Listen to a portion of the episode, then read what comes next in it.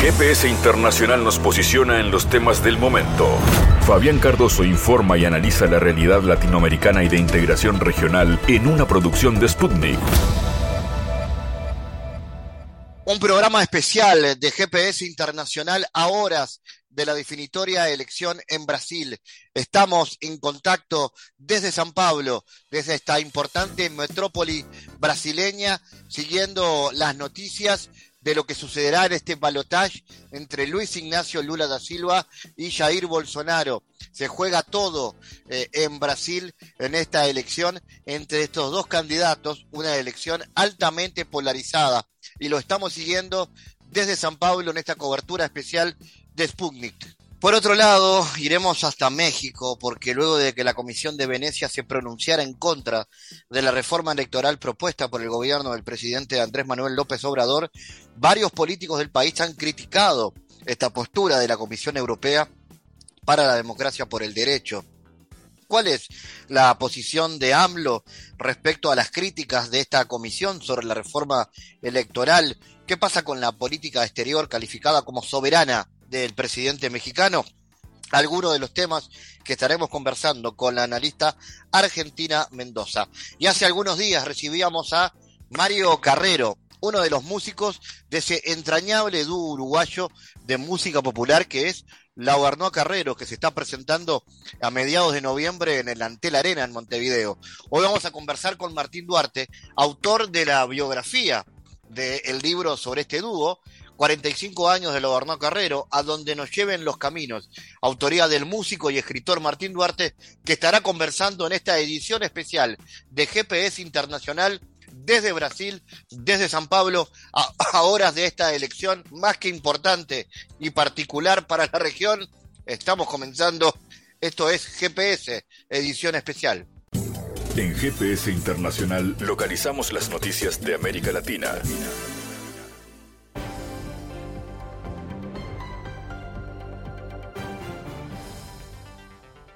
Y ahora cerramos la semana con noticias.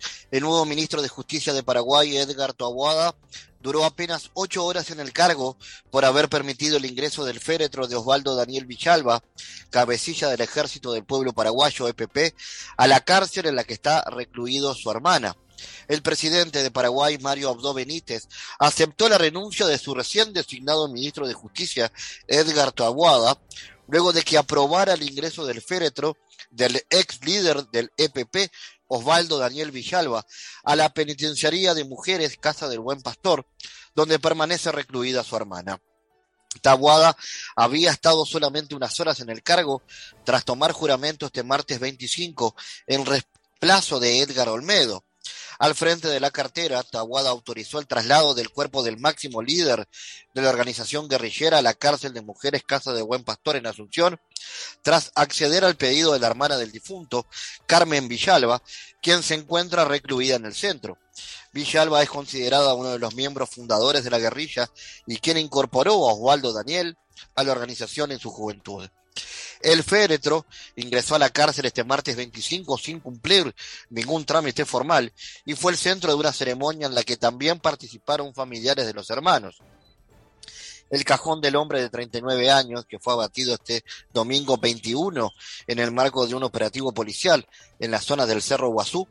Estuvo dentro del recinto unos pocos minutos antes de ser trasladado a un panteón en el cementerio de la Recoleta en la capital paraguaya. A un mes de la apertura de la frontera entre Colombia y Venezuela, el balance es positivo y se encuentra en un proceso de adaptación luego de permanecer siete años cerrada, dijo a Sputnik el diputado venezolano Julio García Serpa.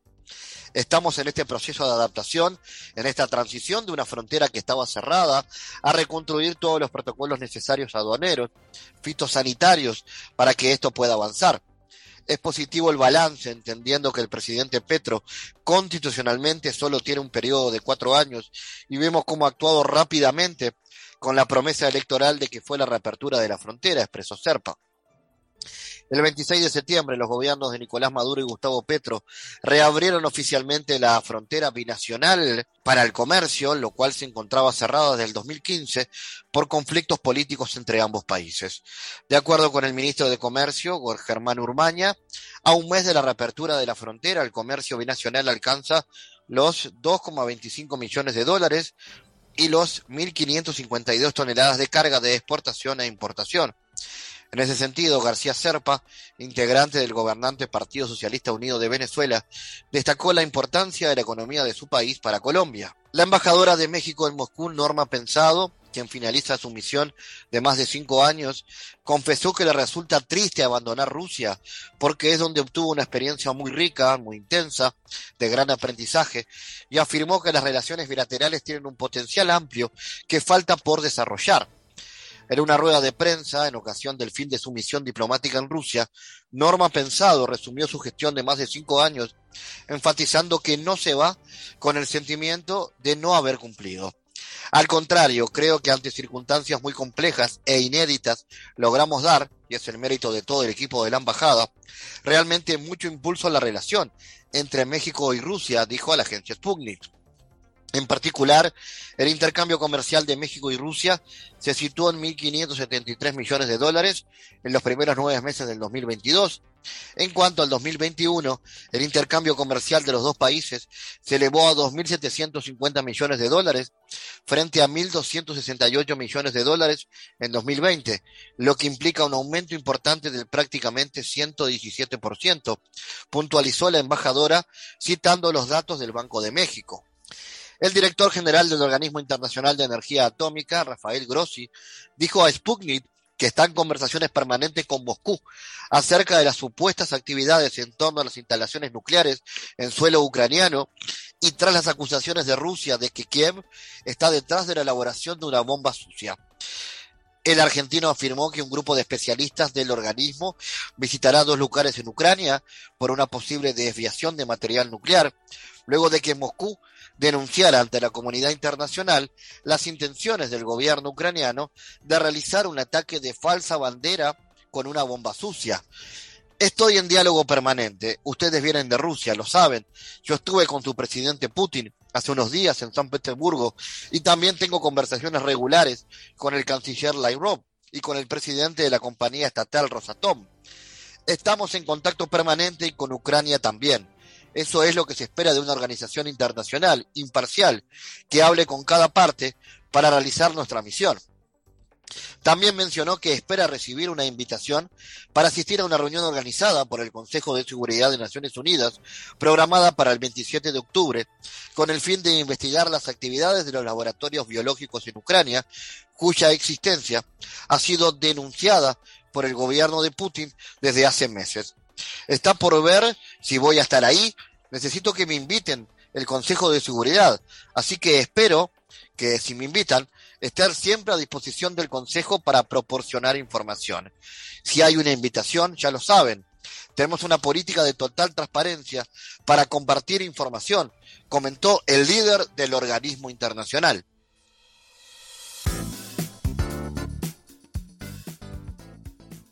Bueno, a horas de la elección desde San Pablo estamos siguiendo minuto a minuto lo que sucede en Brasil en esta segunda vuelta entre Jair Bolsonaro y Lula da Silva que se enfrentan el balotaje en unos comicios altamente polarizados con un final muy cerrado.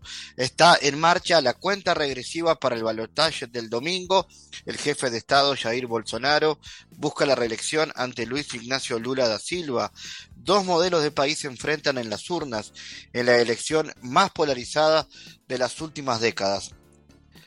Es muy probable que este último debate que se está realizando el viernes a la noche se marque por una actitud sumamente ofensiva de Bolsonaro, quien busca desesperadamente una bala de plata que pueda cambiar el rumbo de la elección en estos últimos días de campaña. Esto lo ha dicho a nuestra agencia Sputnik Licio Raimundo, profesor de Economía Internacional de las Facultades de Campiñas. Vamos a analizar la previa de este balotaje. Estamos en contacto con la analista Marta Hernández. Marta, eh, ¿cómo analizas el clima electoral de cara al domingo y qué ha cambiado en estas últimas semanas? Fabián, buenas tardes. Un gusto estar contigo y con toda la audiencia de GPS Internacional.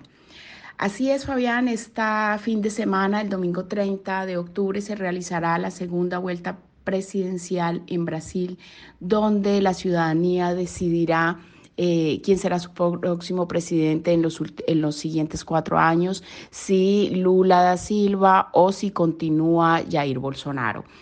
En estas dos semanas, obviamente, las campañas han estado muy fuertes, muy agresivas, han apretado de ambos lados, es decir, han sacado como toda su maquinaria y toda su fuerza estratégica y política y de táctica para tratar de captar el voto de opinión, el voto lejano, el voto de pronto las personas que no salieron a votar en primera vuelta porque la gente tenía como la, la idea que en primera vuelta no se iba a definir. Entonces hay muchas personas que en ese sentido dicen prefiero salir a votar en una segunda vuelta ya con los dos candidatos que queden eh, para esa final.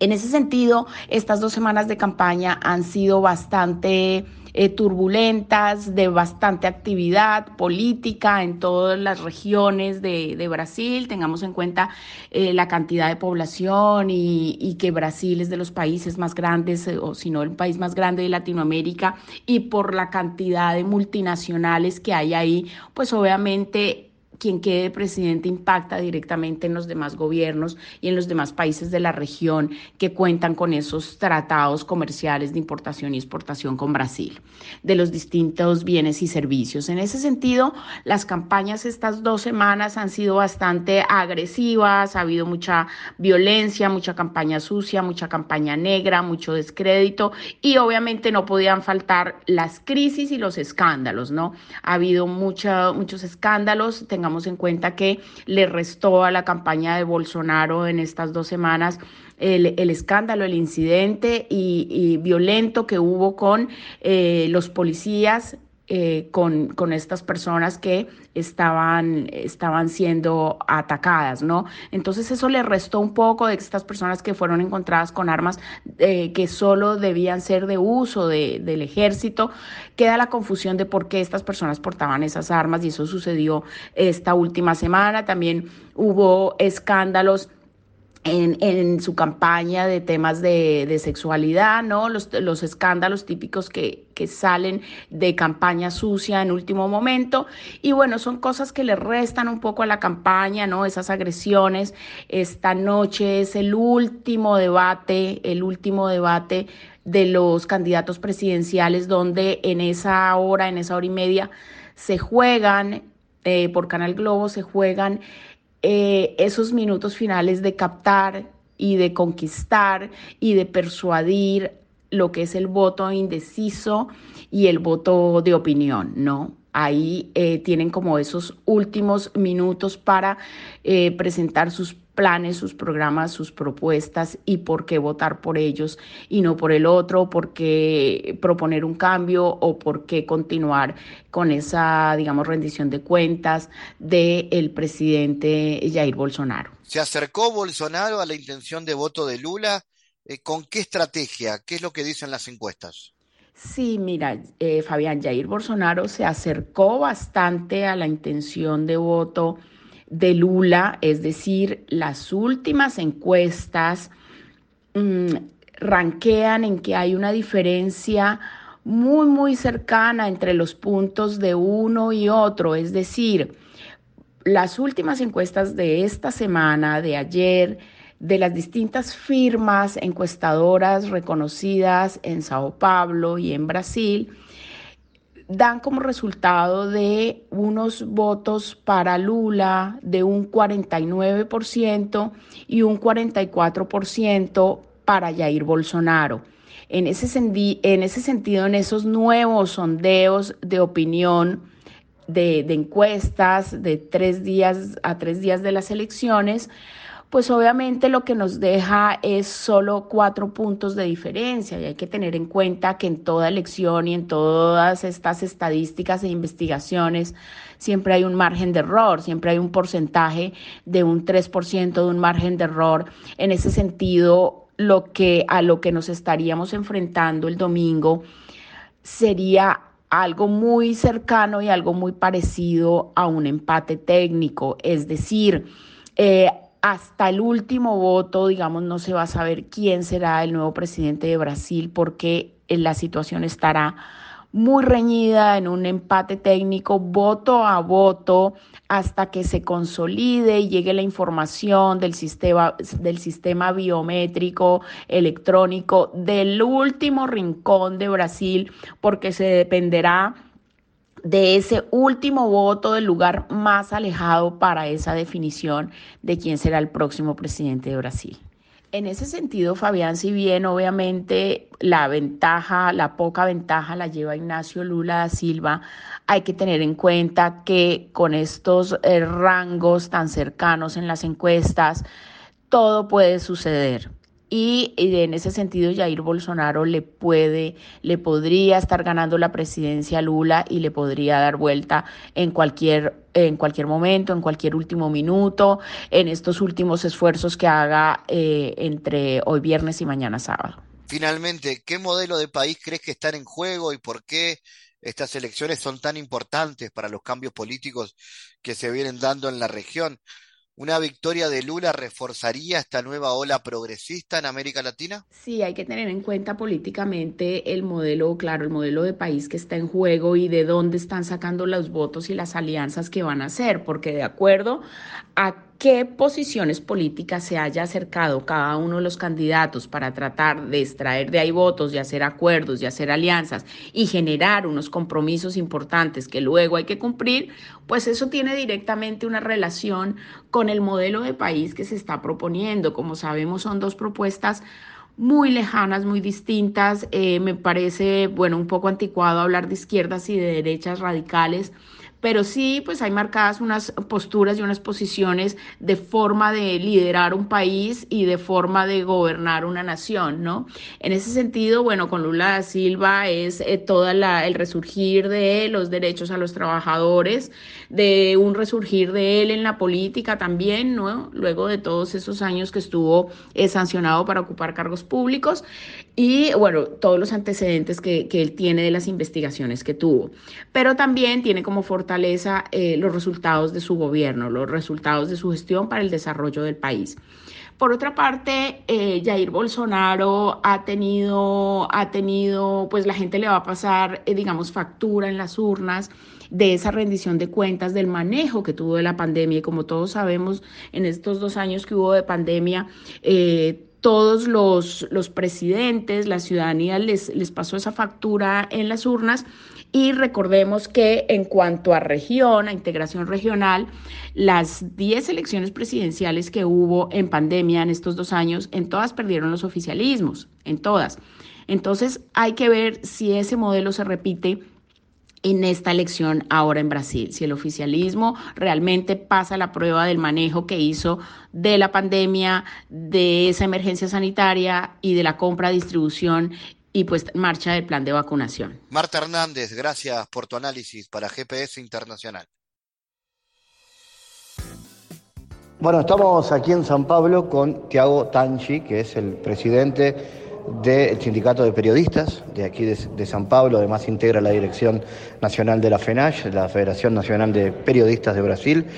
Tiago nos está acompañando en estas recorridas, en estas horas previas a lo que va a ser esta histórica decisión que van a tomar los brasileños. Entonces la primera pregunta, Tiago, ¿qué está en juego este domingo? ¿Qué es lo que está en juego?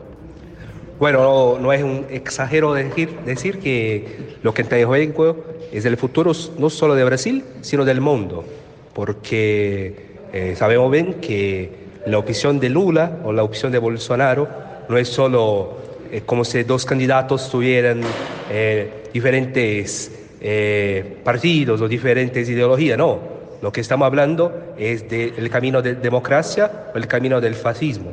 Lo que estamos hablando es si la Amazonia, si las, las florestas se quedarán preservadas o serán destruidas. Lo que estamos hablando es si nuestro futuro en América Latina, en América del Sur, será un futuro de integración o un futuro de conflicto.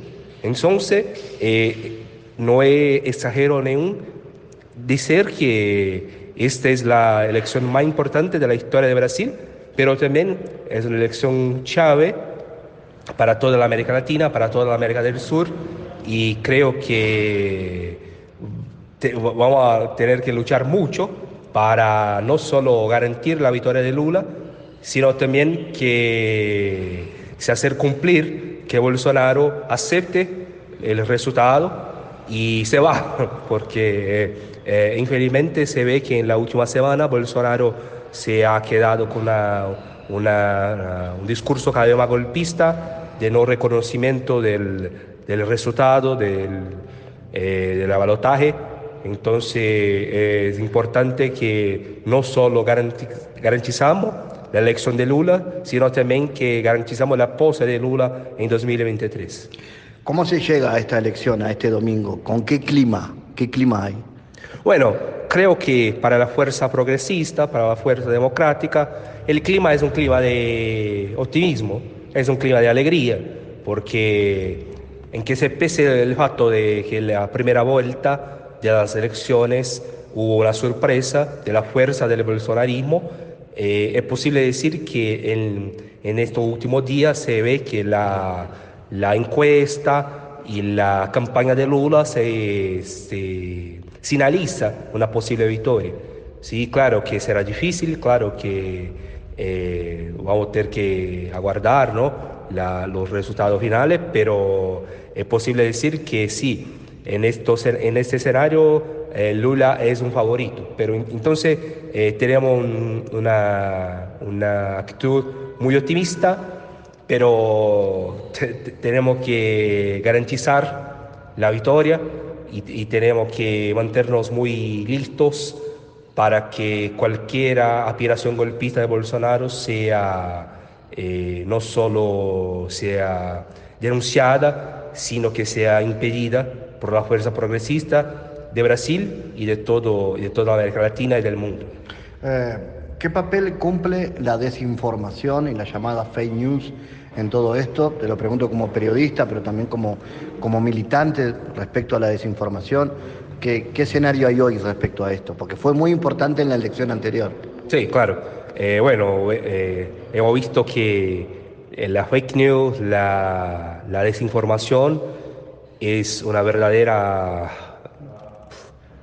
eh, una amenaza para la democracia del mundo, no solo en Brasil, sino que en otra parte del mundo, pero en Brasil esto se ha empeorado, ¿no? Entonces sí, en 2018 eh, Bolsonaro venció por por cuenta de la fake news y ahora Bolsonaro eh, se intenta hacer la fake news para para decredibilizar el proceso electoral, para decredibilizar el papel, el trabajo de la prensa, de la prensa. Entonces, eh, es posible decir que sí, la desinformación es uno de los peores males de, nuestra realidad eh, por ahora. Y el periodismo, la periodista, los periodistas tienen un papel clave de trabajar para que la información para que los factos eh, sean transmitidos para la población, de modo que la fake news no, no tenga más fuerza. Pero sí, es difícil porque las herramientas digitales, el WhatsApp, el, Facebook y todo esto es muy difícil que se eh, consiga combatir la fake news. Pero es posible decir que hoy el, tribunal, el tribunal que se coordena las elecciones ha tenido una postura muy distinta de 2018. Entonces, eh, es posible decir que sí, hoy el tribunal tiene una postura de, inmediatamente, bueno, eh, aclarar todo y tiene una postura incluso de responsabilizar criminalmente a lo que hace la fake news. Entonces, bueno, eh, la cosa está, intentando que se tiene algún cambio. Creo que no es posible de que eh, eh, estaremos inmunes de las fake news, pero creo que el escenario es un poco distinto del 2018. Tiago, gracias por todo. Muchas gracias, Fabián. Es un gusto. Analizamos los temas en GPS Internacional.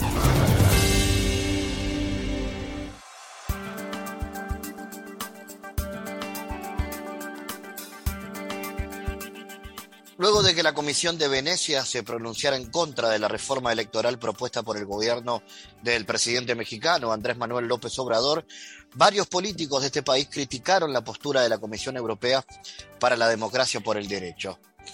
El primero en opinar al respecto fue el presidente Andrés Manuel López Obrador, quien recordó que cuando hubo fraude electoral en el país latinoamericano, los europeos callaron. Qué bueno que opinen los europeos, eso para que lo tomen en cuenta en el debate de los legisladores. Pero cuando nos hicieron los fraudes a nosotros, cuando nos robaron la presidencia, esos europeos callaron como momias, nunca dijeron nada, dijo López Obrador recordando los sucesos de 2006 y 2012. El mandatario recordó que la Comisión de Venecia tiene derecho a expresar su postura, misma que fue solicitada por el Instituto Nacional Electoral de México. Tienen todo el derecho de expresarse, de manifestarse y que sean los legisladores mexicanos los que resuelvan. Para analizar este y otros asuntos que atañen a la coyuntura política de México, estamos en contacto con la analista mexicana Argentina Mendoza. Bienvenida. ¿Cómo analizas la posición de AMLO respecto a estas críticas de la Comisión de Venecia sobre la reforma eh, que impulsa el gobierno? López Obrador ha planteado una política exterior soberana en cuanto a su vínculo con Estados Unidos y Europa. Sí, claro que sí. Eh, mucho, mucho gusto de estar de nuevo contigo, Caetano. Eh, creo que ah, la parte más sorprendente de, esta, de estos hechos ha sido el respaldo, si no al presidente, sí a la posición que él ha asumido por parte de los diputados en la Cámara. Eh, tanto el PAN como el PRI y, y el PT eh, se han pronunciado respaldando esta posición de rechazo a la opinión de la Comisión de Venecia, recordándole que eh, son los legisladores mexicanos y las legisladoras mexicanas quienes van a tomar una decisión y que pues es bienvenida la opinión, pero que no tiene ninguna relevancia respecto a lo que ellos van a decidir, ellos y ellas son las que van a tomar la decisión y que eh, incluso me pareció muy interesante en los términos en los que responden, porque esto pareciera dejar solo al presidente del actual presidente del INE, del Instituto Nacional Electoral, que ha buscado y ha apelado a estas opiniones externas para validar sus posiciones y sus comentarios y rechazos eh, en su confrontación personal que tiene con el presidente de la República, porque se ha llevado en un plano eh, bastante personal estas discusiones y estos confrontamientos entre el, presidente del INE y algunos eh, consejeros electorales con el presidente de la República. Sorprendente realmente, pero creo que va mucho en el sentido que está planteando el precisamente Andrés Manuel López Obrador acerca de qué serán los mexicanos y las mexicanas quienes resuelvan y decidan qué es lo que va a suceder y cómo se va a negociar la reforma electoral, porque en estos términos es como se está eh, discutiendo en la Cámara, eh, es un estira y afloje permanente, es una negociación en la que los partidos políticos van a tomar decisiones y pues ellos eh, tendrán finalmente la opinión respecto a cómo debe quedar eh, la reforma electoral y en qué términos. Y pues sobra decirlo, da margen a negociaciones entre los líderes de las fracciones que eh, de por sí pasan en este momento por un momento muy crítico. Muy crítico por diversas problemáticas, eh, que esto incluye las viejas problemáticas que hay entre los partidos, pero también contextos políticos bastante eh, confrontados a partir de eh, el rompimiento entre la alianza entre el PRI, el PAN y el PRD, y que es el líder del PRI, Alejandro Moreno Cárdenas, se ha visto muy cuestionado en lo público a partir del de, eh, reconocimiento hoy mismo, una diputada priista eh, lo ha señalado por ser traidor eh, con su propio partido, ¿no? Es, una discusión grande que se está llevando y que evidencia también fracturas hacia el interior de los partidos políticos en México. Ese es el momento en el que se está dando y eh, desafortunadamente, como se ha señalado en, algunos espacios, no existe una oposición consolidada, no hay una oposición fuerte y pues obviamente eso también da paso a otros escenarios con respecto a la sucesión presidencial, que aunque falta toda, faltan todavía dos años, pues ya está más que en, en carrerados, ¿no? Seguimos viendo con, con muchísima más claridad a al secretario de Relaciones Exteriores, Marcelo Ebrard, y a la jefa de, bueno, la jefa de gobierno de la Ciudad de México, a Claudia Sheinbaum. Pero también en últimas fechas ha surgido un nuevo actor que eh, ha sido reconocido como un gran aliado, un eh, profundo aliado de Andrés Manuel, como es Ricardo Monreal, un que goza de mucho respeto por parte del presidente y que ha levantado la mano para decir que él también quiere. Eso iba justamente a consultarte, ¿no? Está la carrera electoral.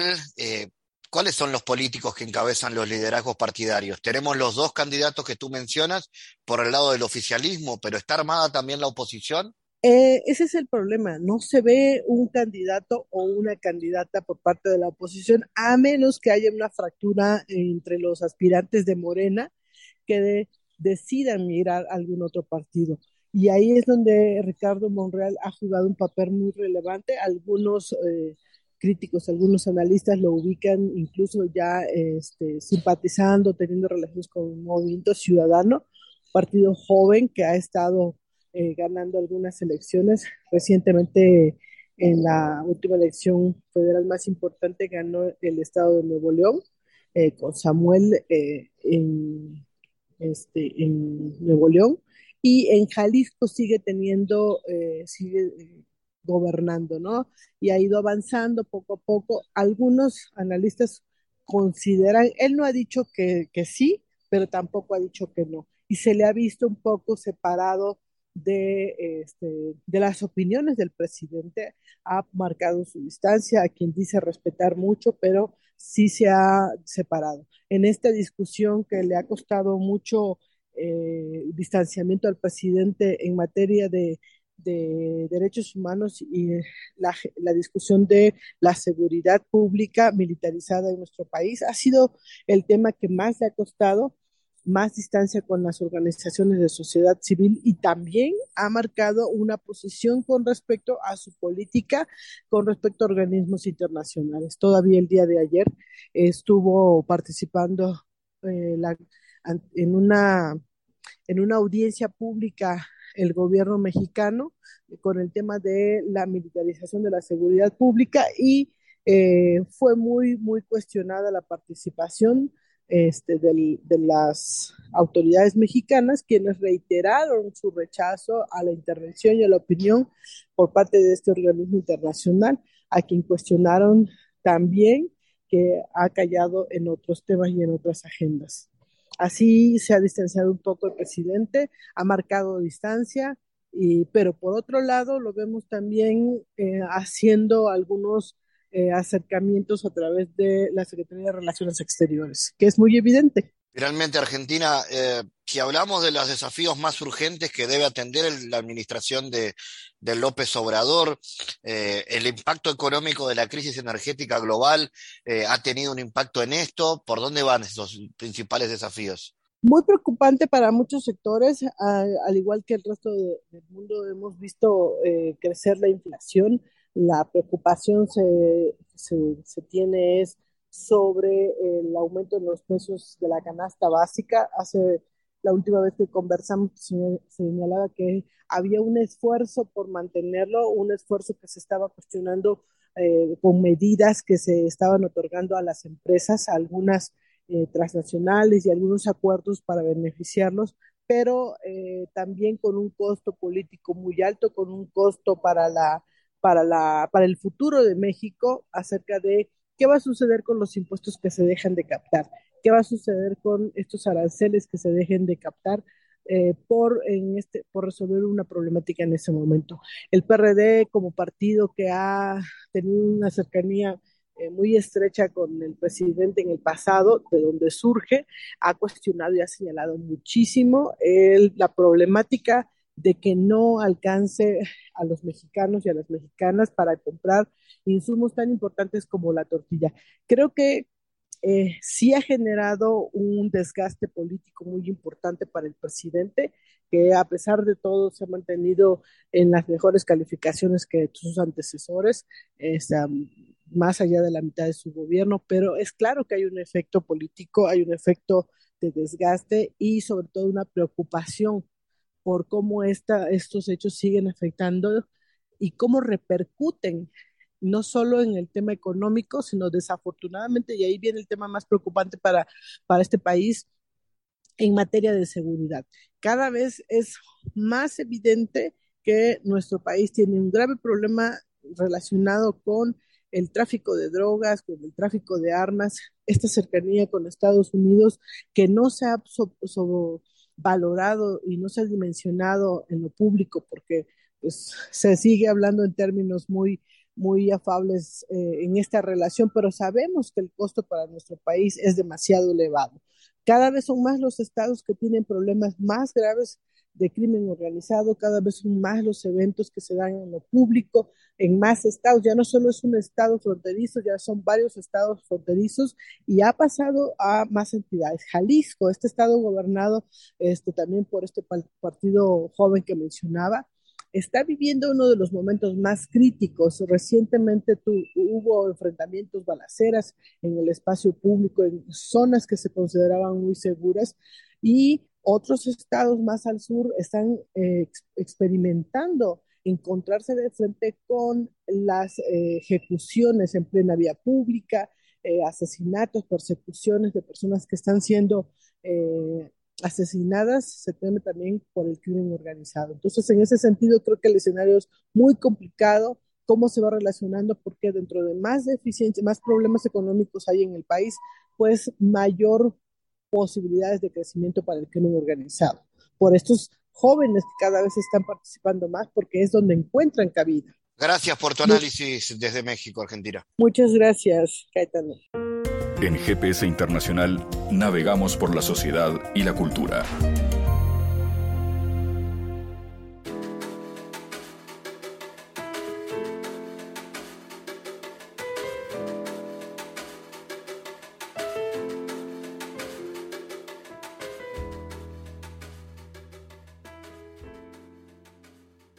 A donde nos lleven los caminos, 45 años del dúo Labarná Carrero, es un libro editado por Ediciones B en Montevideo y que contiene la historia de 45 años, más de cuatro décadas de trayectoria musical y artística de un dúo referencia de la música popular uruguaya. En este libro, el periodista y músico Martín Duarte presenta una biografía exhaustiva que recorre los 45 años del dúo desde la formación oficial en 1977 hasta la actualidad. El otro día conversábamos en GPS con Mario Carrero, uno de los dos de este importante grupo musical, que nos contaba la satisfacción y la emoción que implicaba para él verse eh, en la tapa de ese libro en cualquier librería del país. Ahora vamos a hablar con Martín, que también tiene la particularidad, de, además de ser periodista y amigo, ser músico, y por lo tanto sabe bien lo que significa contar eh, la trayectoria de una compañía artística. Bienvenido Martín a GPS. ¿Para vos qué significa todo esto? Bueno, Fabián, un gusto como siempre saludarte, conversar un ratito. Y bueno, para mí fue una gran responsabilidad, este, no solamente porque era este, el primer libro como tal, ¿no? Este, personal, eh, personal el hecho de, haberlo escrito yo, ¿no? Eh, sino porque justamente, como vos decís, eh, traía la mochila a mis espaldas de, tratar de, resumir o contar 45 años de uno de los dúos más emblemáticos y, como decías, ¿no? Que ha marcado el cancionero uruguayo de tal forma. es, creo, eh, con Washington Garrasco y Cristina Fernández, eh, de los dúos eh, mm, más añejos que se mantienen en, plena actividad. También, bueno, está el dúo Tacuruces, ¿no? Pero creo que en particular la Arbanoa Carrero tomó esa posta popular de los olimareños en su momento, ¿no? De hecho, Mario lo, lo, ha recalcado cada vez que, pudimos conversar es que, él es fruto también de, las composiciones de Rubén Lena, de, los olimareños, ¿no? de Víctor Lima, de toda esa influencia que tuvo este, el Olimar eh, en nuestro cancionero y que creo que han tomado la posta, se han eh, sabido también reinventar con, con las décadas, porque 45 años no, no es para para nada despreciable eh, en la relación como, como, pareja artística, pero también eh, de mantenerse con todos los cambios que ha sufrido el, el, el, medio como tal, ¿no? la música como tal, porque de hecho el dúo La Hermanoa Carrera ha pasado por todos los soportes discográficos, desde vinilo de pasta, este, cassette, CD, este, las plataformas digitales y ahora volviendo también a, reeditar con, con esa mirada hasta un poco romántica que hay de la, de la nueva edición de vinilos, sacando un, trabajo en vinilo. Así que bueno, eh, eh, primer lugar, una satisfacción muy grande porque yo de, hecho a ellos los conocí como comunicador, como periodista. Después justamente en M24 eh, realizamos un, disco homenaje al dúo donde invitamos a distintos artistas a que dieran su, impronta musical a distintas canciones emblemáticas de, del cancionero de Mario Eduardo.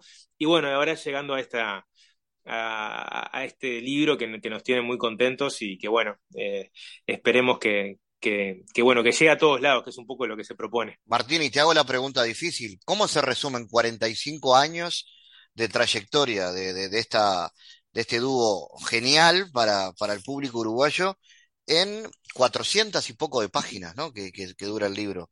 Qué laburo, ¿eh?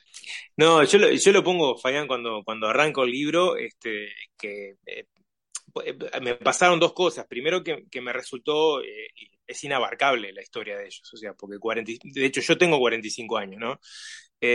y, mm, en primer lugar hay cosas que no las viví directamente, obviamente por un tema de generación y de edad. Em, y por otro lado, cada charla con ellos, em, este, este libro se hizo en gran parte en, pandemia, eh, creo que, el núcleo duro de entrevistas fueron en el 2020, donde alternamos incluso algunos, algunos medios, eh, soportes, o por lo menos para hacer la entrevista, algunas fueron presenciales, pero otras también las hicimos vía Zoom. Em, y cada charla con, Mario y Eduardo era muy difícil de, de guionar. Te pasará a vos, que, también has escrito, que eh, el, periodista propone un camino y el entrevistado dispone muchas veces. Y cada charla con ellos eh, habría, yo te diría, decenas de viñetas inesperadas a la que yo por lo menos partía, ¿no? Este, sí, teniendo como un eje cronológico de, de las ediciones de sus discos o, si se quiere de, los años del dúo, algunas temáticas fuertes que, aparecen obviamente en el, trabajo, que tienen que ver con, su militancia política, este, con el recorrido y, tiene un poco el, porqué del nombre a donde nos lleven los caminos y esa militancia que ellos tuvieron además de la política de tratar de llevar su música a todos los rinconcitos del país, ¿no? Eh, entonces, eh, resulta em, prácticamente, yo diría, imposible resumir la historia de ellos en, un libro. De hecho, este libro fue... Em, quedaron muchas cosas afuera, ¿no? hubo que editar mucho para que no quedara eh, excesivamente largo también, más allá que lo ameritaba, ¿no? Y como te decía, cada charla con ellos habría este, distintas puertas, ventanas para recorrer, que de hecho em, yo cuando me preguntan por el libro también define los últimos 45 años de historia del país, porque eh, como te decía, hay un capítulo destinado a la militancia política y a la dictadura, porque el dúo surge eh, en ese bastión de eh, músicos y emprendedores artísticos que se quedaron en nuestro país para sostener y dar batalla desde acá a nivel artístico. pero también de alguna forma aparece la historia de la compañía del gas, que es muy importante para, para Mario Carrero en su vida. Eh, hay, hay componentes y personalidades muy importantes de nuestro cancionero que aparecen reflejados en, las páginas del libro, como un eh, Alfredo Citarrosa, Rubén Lena.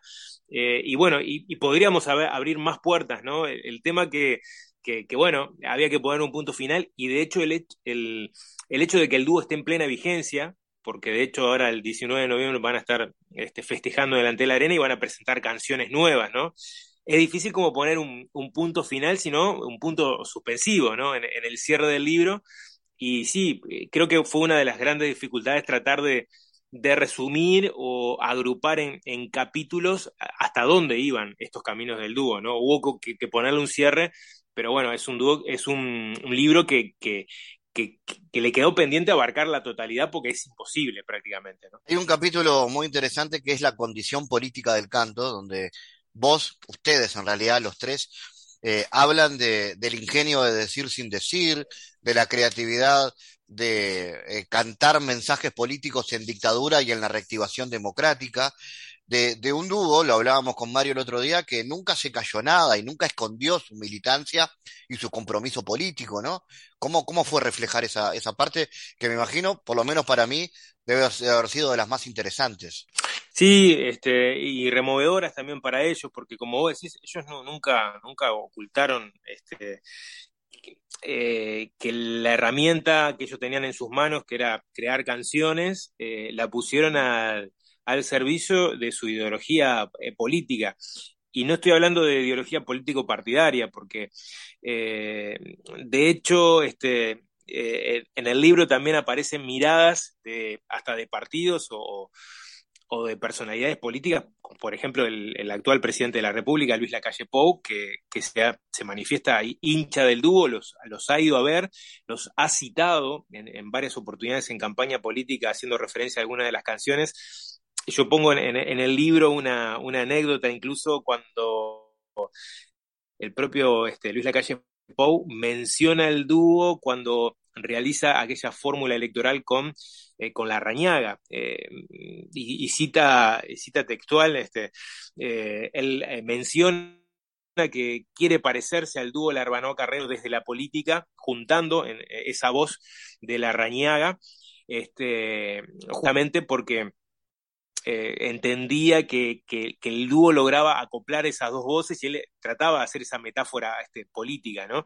Este, por eso eh, separa un poco lo político partidario, más allá que eh, Mario Carrero, por ejemplo, ha compuesto algunos jingles este, vinculados al Frente Amplio, sobre todo eh, en aquellos, eh, en, aquella primera elección, salida de la dictadura ya por, por 1984, que incluso el dúo acompañó en gira al Frente Amplio por todo el país. Este, hay, hay muchos episodios, hay un, episodio que a mí me parece bien interesante cuando el general Liber Sereni se baja de, de, la presidencia del Frente Amplio y el, y el dúo este, formaba parte de, esa función artística que antecedía eh, esa celebración que terminó con un sabor muy extraño, ¿no? Este, en, torno a lo que fue mm, esa, esa proclama o ese discurso del general Sereni que, que, que, tenía también una cercanía muy, muy particular con, con Mario Eduardo. De hecho, ellos iban a, eh, en muchos de sus cumpleaños iban a cantar a, la casa de, Sereni, este, el propio Larbanoa,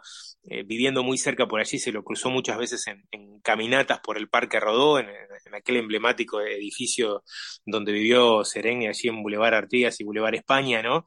Eh, y, de hecho, sí, ellos no lo han, no, lo han ocultado, también se ha llevado eh, algunos sinsabores este, de, la militancia política y, lo, manifiestan también en el libro, ¿no? Me parece que mm, a diferencia de, otros proyectos artísticos, el dúo tiene una identificación clara y, lo defienden este, a, ultranza en el sentido que no entienden la música sin decir nada. Eh, o sea, la, música, eh, la cultura de snack, este, ha repetido varias veces eh, Mario Carrero. Ellos entienden que, que, bueno, tienen que comprometerse desde el canto, desde las letras, y mientras desde el aire, los pulmones, bueno, van a, van a estar haciendo e, ese tipo de música que es la que entienden que, que bueno, este, eh, militan con arte, ¿no? y, y, aclaro lo de la militancia porque ellos también lo, lo dejan en, claro en varias partes de, del, del, libro, ¿no? De las entrevistas, militar sin transformarte en panfleto, ¿no? O sea, uno puede eh, ser este, eh, eh, y marcar la ideología política sin entrar en el terreno del panfleto y es lo que ellos este, bueno, se han caracterizado. ¿no? Martín, ¿hay alguna cosa que, que descubriste de ellos haciendo la investigación del libro que antes no sabías? ¿Alguna cosa que, que, descubriste y que te sorprendió?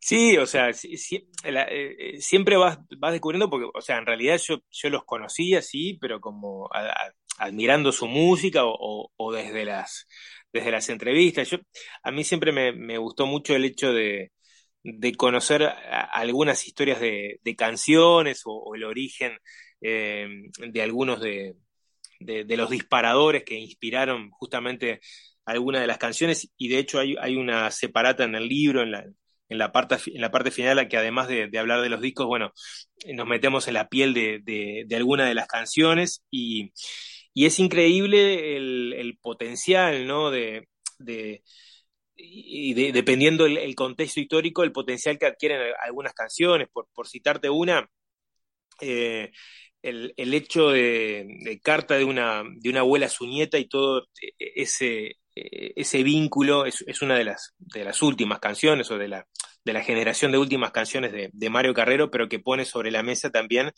este, al igual que otras, eh, bueno, la militancia eh, de, varias décadas de las abuelas de Plaza de Mayo, ¿no? Eh, y, en un momento a Mario Carrero le llega, este, por casualidad, una de las, de las cartas de Chicha Mariani, eh, haciendo referencia, bueno, a la búsqueda de, su nieta. Bueno, ella eligió las cartas justamente para recomponer de alguna forma la desmembrada historia de su familia. Y una de esas cartas, por casualidad, le, llegó, la, leyó Mario y fue el disparador eh, con gran parte de lo que decía uno de esos textos de, generar este, justamente una canción que no solamente se, limitaba a, traducir en música la carta de Chicha, ¿no? sino que eh, a él siempre le, causó curiosidad el hecho de, ese índice de abuelidad, como, como llamaban, este, como llaman las madres de las abuelas de Plaza de Mayo, a, ese particular, este, particulares pruebas de, ADN, ¿no? Que, que varios eh, genetistas en el mundo fueron determinantes justamente para este hallazgo de, compatibilidad, ¿no? Entre eh, entre las, las, moléculas de identificación de, de las abuelas con, con, sus nietos y ese banco de datos genéticos de Argentina que, que se creó a militancia de, de estas abuelas, ¿no? Eh, por eso creo que, que hay, eh, son 45 años de historia, pero también a través de estos relatos hay 45 años de historia, no solamente del país, sino del mundo, como, como este ejemplo que te ponía de, de la carta de una abuela a su nieta, que es, que es un tema que, que, están interpretando desde el año 2012, por ahí con, con cuatro en línea. A donde nos lleven los caminos, 45 años del Lugo Labornó Carrero, este libro de Ediciones B, Martín Duarte, que ya se puede encontrar en todas las librerías, que ya ha tenido su presentación también, y que de alguna manera, eh, esto no es banda sonora, pero es acompañamiento a lo que va a ser el show de Labornó Carrero el próximo 19 de noviembre. Totalmente, y bueno, y te hago también, Fabián, la invitación y a los oyentes el Vamos a estar el próximo jueves 10 de noviembre em, en la Intendencia de Montevideo en el Salón Azul con motivo de la Feria Internacional del Libro. Vamos a estar haciendo una, presentación acá en, Montevideo del, libro. Va a estar el dúo cantando y también firmando algunos, algunos libros para los que se quieran arrimar. Va a ser a las 21 horas de, eh, decía, el jueves 10 de noviembre. Genial. Martín, gracias como siempre. Un abrazo. Un gustazo, Fabián. Abrazo grande.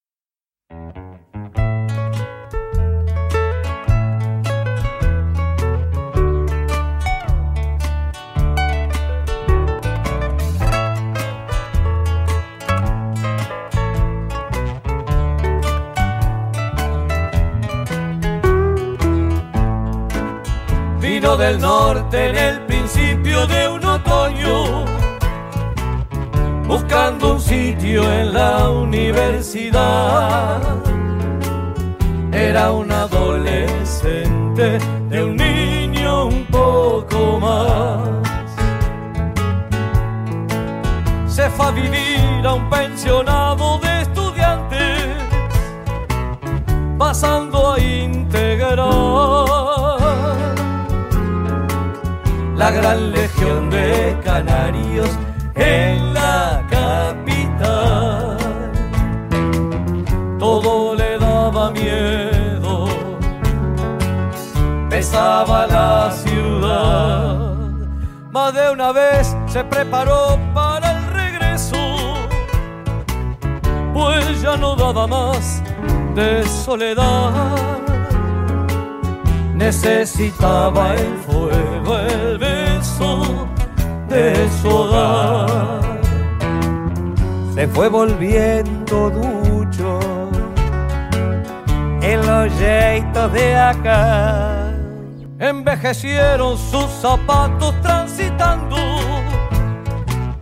calles cargadas de esperanzas en su andar y se metió en su cuerpo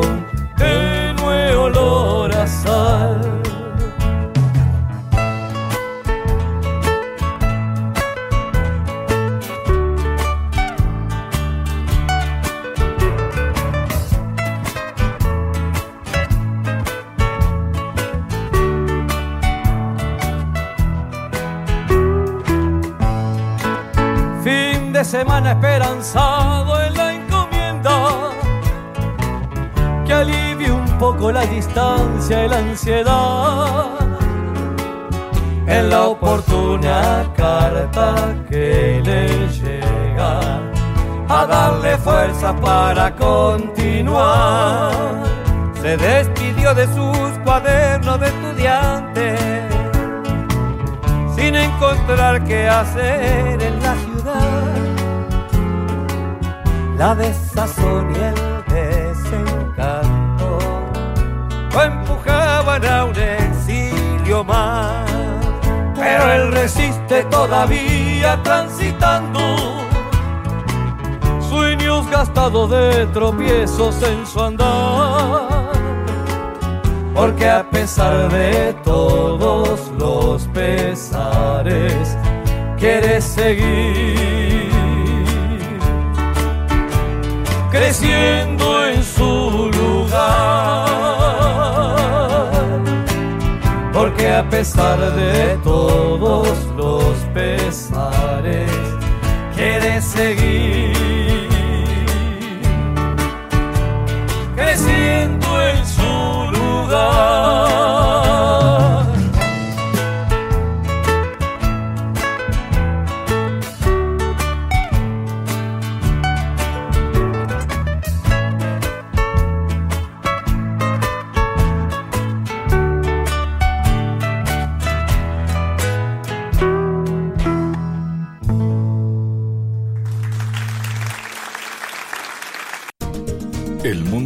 GPS Internacional.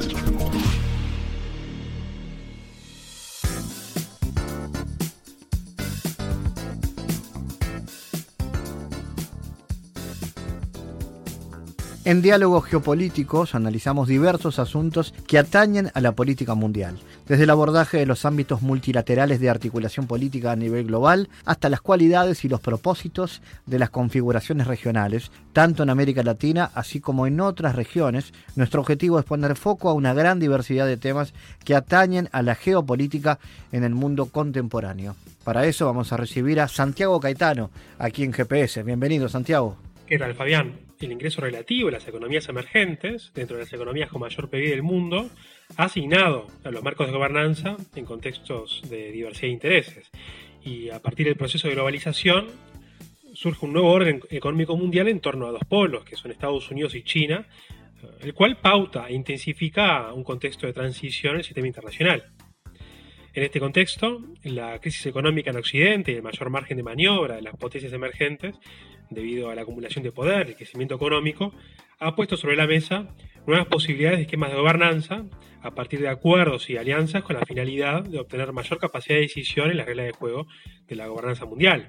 Y recordemos lo que advierte Raúl Bernal Mesa al respecto, quien afirma que estos países buscan fortalecer el sistema a través de la ampliación y democratización de las decisiones globales y por tanto ello conduciría a una mayor legitimación del mismo a medida que son integrados. Gracias Santiago por tu aporte a GPS Internacional. Gracias Fabián, hasta la próxima. Les recordamos las formas de seguirnos a través de nuestras redes sociales.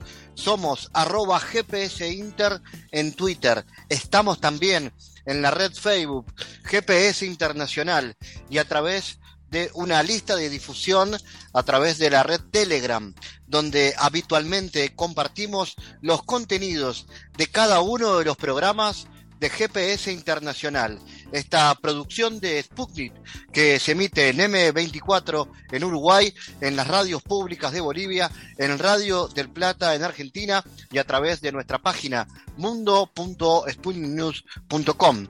GPS Internacional es un programa de información y análisis de los temas más importantes del mundo con mirada latinoamericana.